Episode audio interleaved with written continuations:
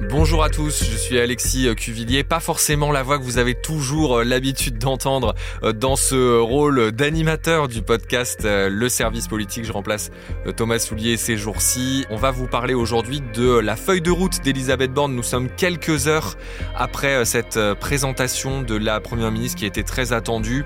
Elisabeth Borne qui a détaillé l'agenda des prochaines semaines, cet agenda que lui avait demandé le chef de l'État. On en parle avec Léopold Audebert qui suit Matignon pour le service politique de BFM.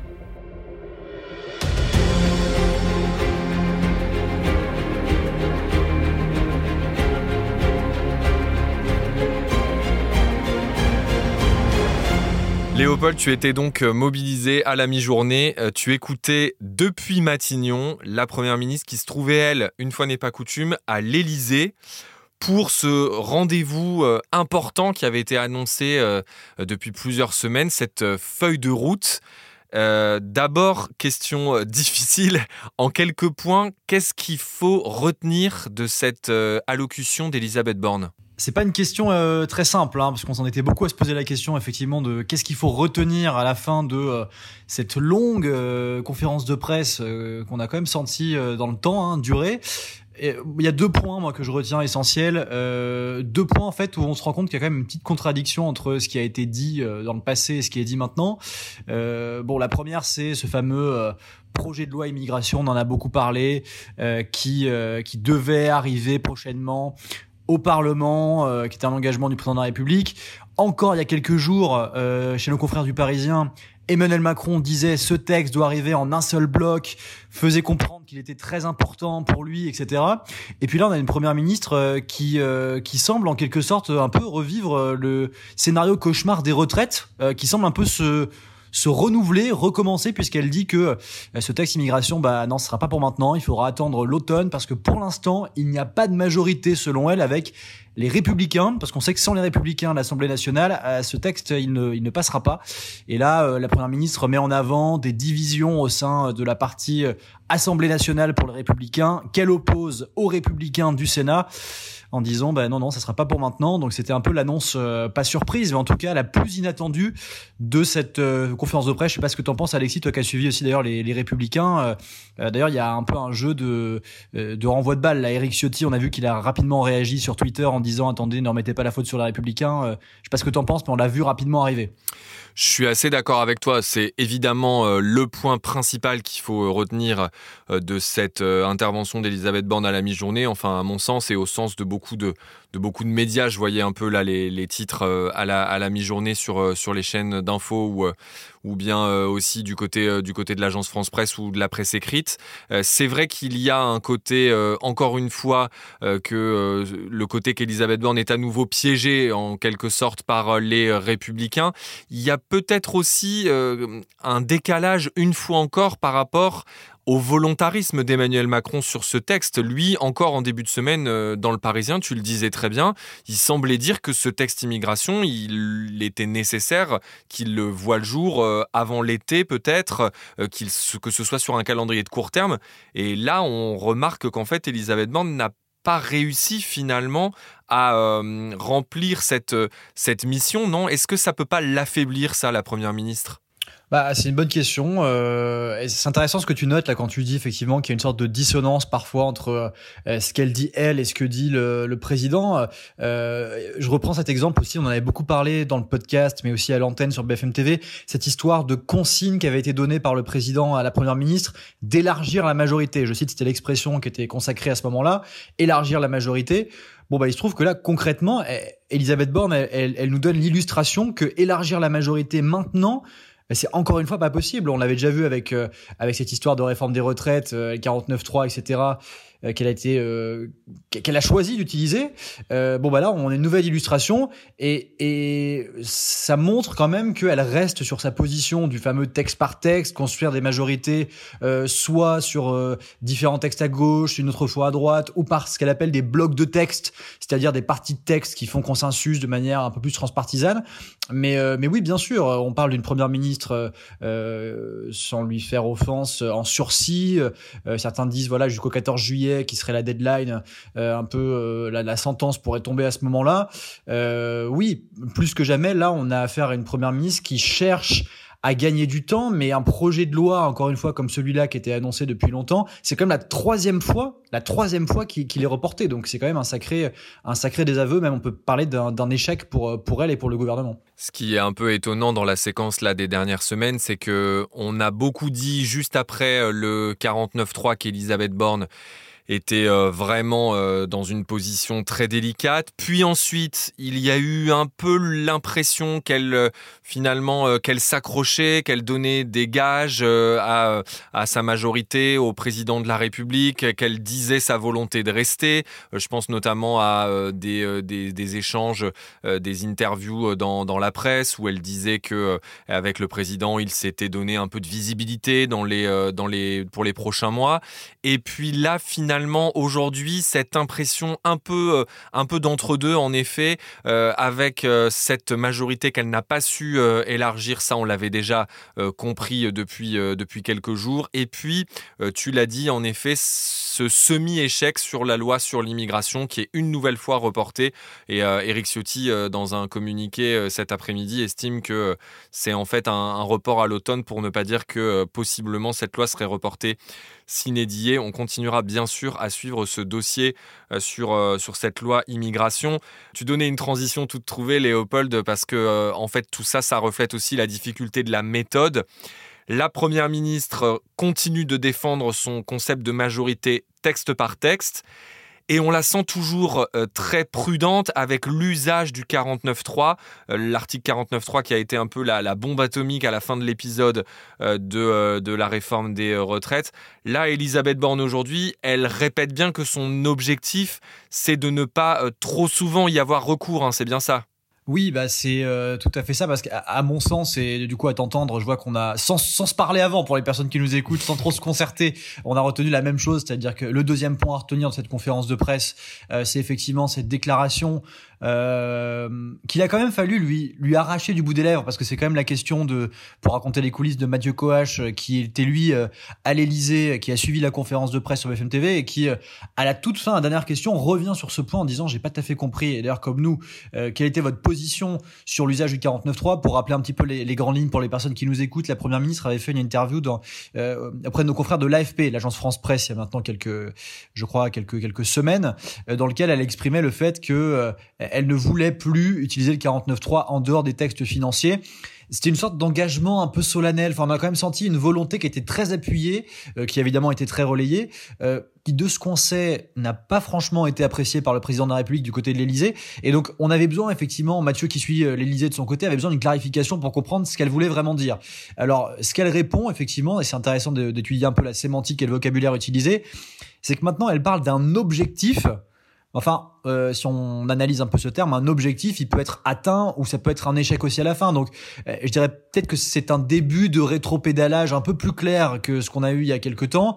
On est moins sur un engagement que maintenant une sorte de, de voilà, d'objectif constant euh, en se disant bon bah on va essayer de pas le faire en laissant tout de même, et c'est ça, qui est intéressant, la porte ouverte à un possible usage. Et là, évidemment, s'il y avait un usage du 49.3 sur un autre texte on imagine les conséquences que ça pourrait avoir. Évidemment, le gouvernement essaye de mettre en avant des thèmes qui sont euh, qui sont décrits euh, notamment par l'entourage du président de la République ou par l'exécutif comme des thèmes plus euh, consensuels. C'est pas forcément le mot qui est, qui est employé, mais enfin c'est un peu ça l'idée.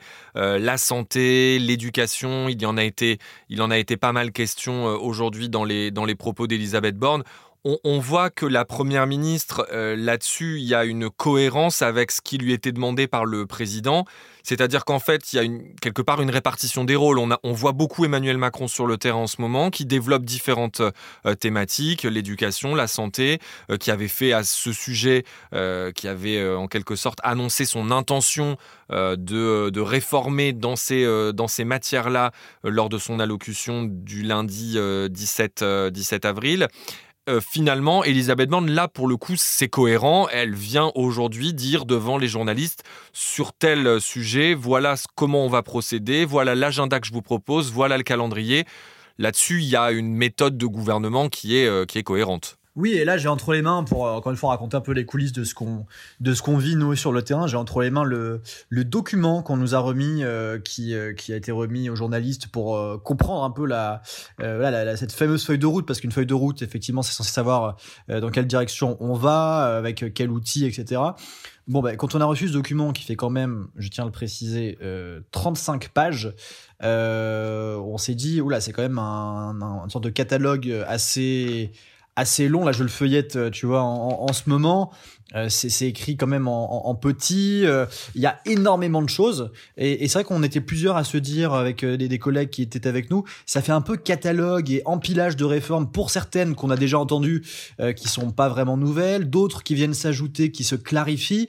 Euh, mais euh, euh, voilà, je, je, sais pas. À titre personnel, je me demande en fait quelle va être vraiment la, comment ça va être perçu du grand public? Parce que euh, c'est quand même très complexe. Cette conférence de presse était assez technique. Euh, la première ministre a quand même cette, voilà, encore une fois, sans lui faire offense, mais cette cette habitude d'avoir un langage qui est parfois un peu un peu plus un peu complexe et à suivre même pour nous et n'est pas toujours très simple. Euh, voilà, moi je m'interroge sur la, réception de, ce document euh, qui, qui, est quand même euh, extrêmement long et surtout en fait, quel, quel, a été le but de l'opération? Est-ce que c'était uniquement de, mettre en ordre et euh, de, de, gagner un peu du temps pour la suite? Euh, ça, c'est vraiment l'avenir la, qui va nous le dire. Mais en tout cas, clairement, euh, elle, joue la montre. Et puis, euh, quelques phrases aussi qu'on a pu recueillir du côté de son entourage, parce que on a pu échanger avec des, de l'entourage d'Elisabeth Borne. Voilà, il nous explique cette feuille de route ne s'arrête pas au 14 juillet parce qu'on sait que la, le 14 juillet était une, la date notamment fixée par par le président dans son allocution. Les 100 jours ne sont pas un totem, donc voilà, il y, y, a une sorte de volonté de de dire voilà cette feuille de route ok, on nous a dit euh, c'est jusqu'au 14 juillet, mais en fait elle va bien au-delà et on s'inscrit, comme tu le disais Alexis, sur des thèmes de la vie quotidienne euh, pour essayer de on va dire recréer du lien aussi avec euh, une France qui est extrêmement euh, fracturée suite à cette, cette, cette réforme des retraites et les, les, avis qui sont très partagés. voilà, on, une tentative de communication par des sujets concrets du quotidien.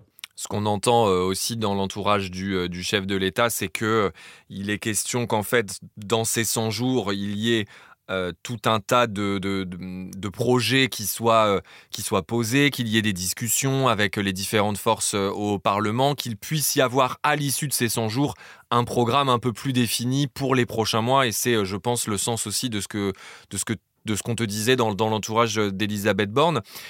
Peut-être aussi un, un, dernier point qui était, qui était assez frappant aujourd'hui et qui, quelque part, est s'inscrit un peu dans la même démarche de, qui est celle du président de la République euh, aujourd'hui. Il y a une part de communication, bien sûr, dans tout ça. C'est euh, cette fameuse quête du concret, cette quête de l'efficacité. Alors, ça paraît un peu décalé par rapport à, tu l'as dit, le, le, le, côté un peu technique du discours de la Première ministre à la mi-journée. Mais néanmoins, on sent que ça, c'est une petite musique qui revient souvent du côté des ministres. Il faut faire des choses simples, il faut faire des choses qui se voient rapidement. Oui, euh, l'idée c'est aussi de s'inspirer. Alors si on explique un petit peu la stratégie en, interne, euh, l'idée c'est de s'inspirer. Nous a-t-on expliqué de ce qui se passe dans les dans les communes, euh, dans les départements, dans les régions, et de le faire remonter euh, par le biais des ministres, par le biais des cabinets, etc. Pour ensuite généraliser ça au niveau national. Alors euh, Elisabeth Borne a commencé à le faire. Euh, moi je l'avais suivi notamment sur un déplacement sur l'éducation. Elle s'est rendue dans, dans une école d'une zone rurale qui avait créé du lien avec d'autres établissements etc. Et la chef d'établissement expliquait, bah voilà, on pourrait peut-être imaginer des choses. Elle avait dit qu'effectivement, ça devait venir du terrain. C'était la première pierre à ce moment-là, euh, il y a il y a deux trois semaines euh, de cette cette idée. Elle a refait un déplacement sur la santé, pareil, les maisons rurales, etc. Comment est-ce qu'on peut s'inspirer de ça pour recréer du lien aussi dans les villes et, euh, faire remonter des idées? Et, d'ailleurs, on parlait avec encore une fois l'entourage de la première ministre qui nous disait que pendant le Conseil des ministres aujourd'hui, elle avait clairement explicité à, tous les ministres qui étaient présents, je cite que c'était à eux de piloter cette volonté d'expérimentation et ça pour tous les volets. Donc effectivement, même au, en, plein Conseil des ministres, euh, avant et pendant la présentation de, ce qu'elle allait dire en conférence de presse à midi qu'on a suivi ensemble sur BFM TV, elle a explicitement demandé à tous ses ministres de vraiment aller creuser, chercher sur le terrain des idées, les faire remonter, s'en inspirer, les piloter et finalement les mettre en œuvre au niveau national. C'est évidemment euh, des mesures concrètes et une sorte de progrès qu'elle veut mettre en place dans, dans le pays, mais c'est aussi en deuxième lecture, et on le répète, une volonté de recréer du lien, euh, parce qu'elle sait très bien, Elisabeth Borne, que ce qui s'est passé ces dernières semaines n'est absolument pas bon. On a aussi vu, Alexis, euh, euh, tu en as beaucoup parlé toi aussi à l'antenne, ce sondage Elab pour BFM TV qui a montré que le président de la République, plus que jamais, euh, était vraiment dans une posture difficile euh, sur plein de critères. Euh, son impopularité est quand même très forte en ce moment. donc voilà, l'exécutif a, conscience de ça et tente par différentes initiatives de de, on va dire, sur une métaphore un peu médicale, mettre voilà, un, pansement, recoudre une plaie qui était quand même assez abîmée ces derniers temps. L'Élysée est lancé dans une forme d'opération euh, que certains appellent une opération un peu de reconquête, notamment de reconquête du terrain. Le président de la République vise euh, nous dit-on dans son entourage, deux déplacements euh, en, en, région par, euh, semaine. Euh, rapidement pour terminer, la Première ministre, elle, elle se déplace aussi. Tu y étais, toi, tu étais à ses côtés, je crois, vendredi dernier, si ma mémoire est bonne, dans l'Indre, et elle refait peut-être un déplacement aussi cette semaine. C'est une stratégie... Euh, pour elle, c'est un agenda assez courant. Elle, a continué à se déplacer tout de même ces dernières semaines Oui, alors il y, a quand même eu, il faut le préciser, une grande phase euh, dans laquelle on n'avait pas de déplacement de la Première ministre qui était vraiment concentrée sur ces dossiers, euh, euh, bah, notamment quand il y a eu cette histoire de réforme des retraites. Il fallait qu'elle en permanence reçoivent les partis politiques, qu'elle essaye de comprendre ce qui se passait, est-ce qu'il fallait oui ou non aller au vote, déclencher un 49-3, etc. Donc ça a pris beaucoup de temps hein, finalement dans, dans son bureau à Matignon et, et à Paris pour, euh, pour se déplacer.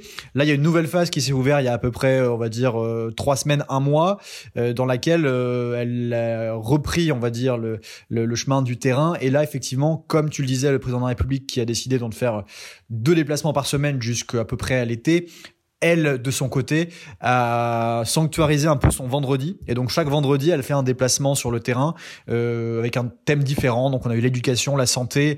La semaine dernière, dans l'Indre, c'était les services publics. Et pour l'instant, donc, on sait qu'elle se déplacera normalement euh, vendredi, mais on n'a pas pour l'instant d'informations parce que évidemment, c'est à mettre en relation avec l'actualité, euh, qui est encore un autre sujet qu'on pourra traiter dans un autre podcast évidemment, et, et, par exemple. Mais euh, c'est évidemment les, les, manifestations qui se multiplient avec euh, ces fameuses casseroles euh, qui, qui, qui sont là en comité d'accueil pour différents ministres. Et Elisabeth Borne effectivement communique un peu à la dernière minute pour, comme d'ailleurs beaucoup de ministres pour euh, informer de son déplacement. Et à l'heure actuelle, euh, nous sommes euh, mercredi et nous n'avons pas encore le lieu où se déplacera la Première ministre.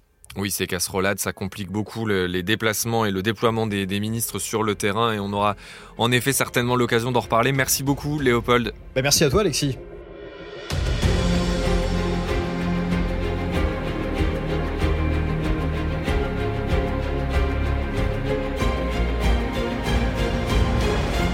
Merci à tous d'avoir euh, écouté cet épisode du podcast de BFM TV, le service politique. N'hésitez pas à vous abonner, euh, à liker, à commenter et euh, on vous retrouve très bientôt.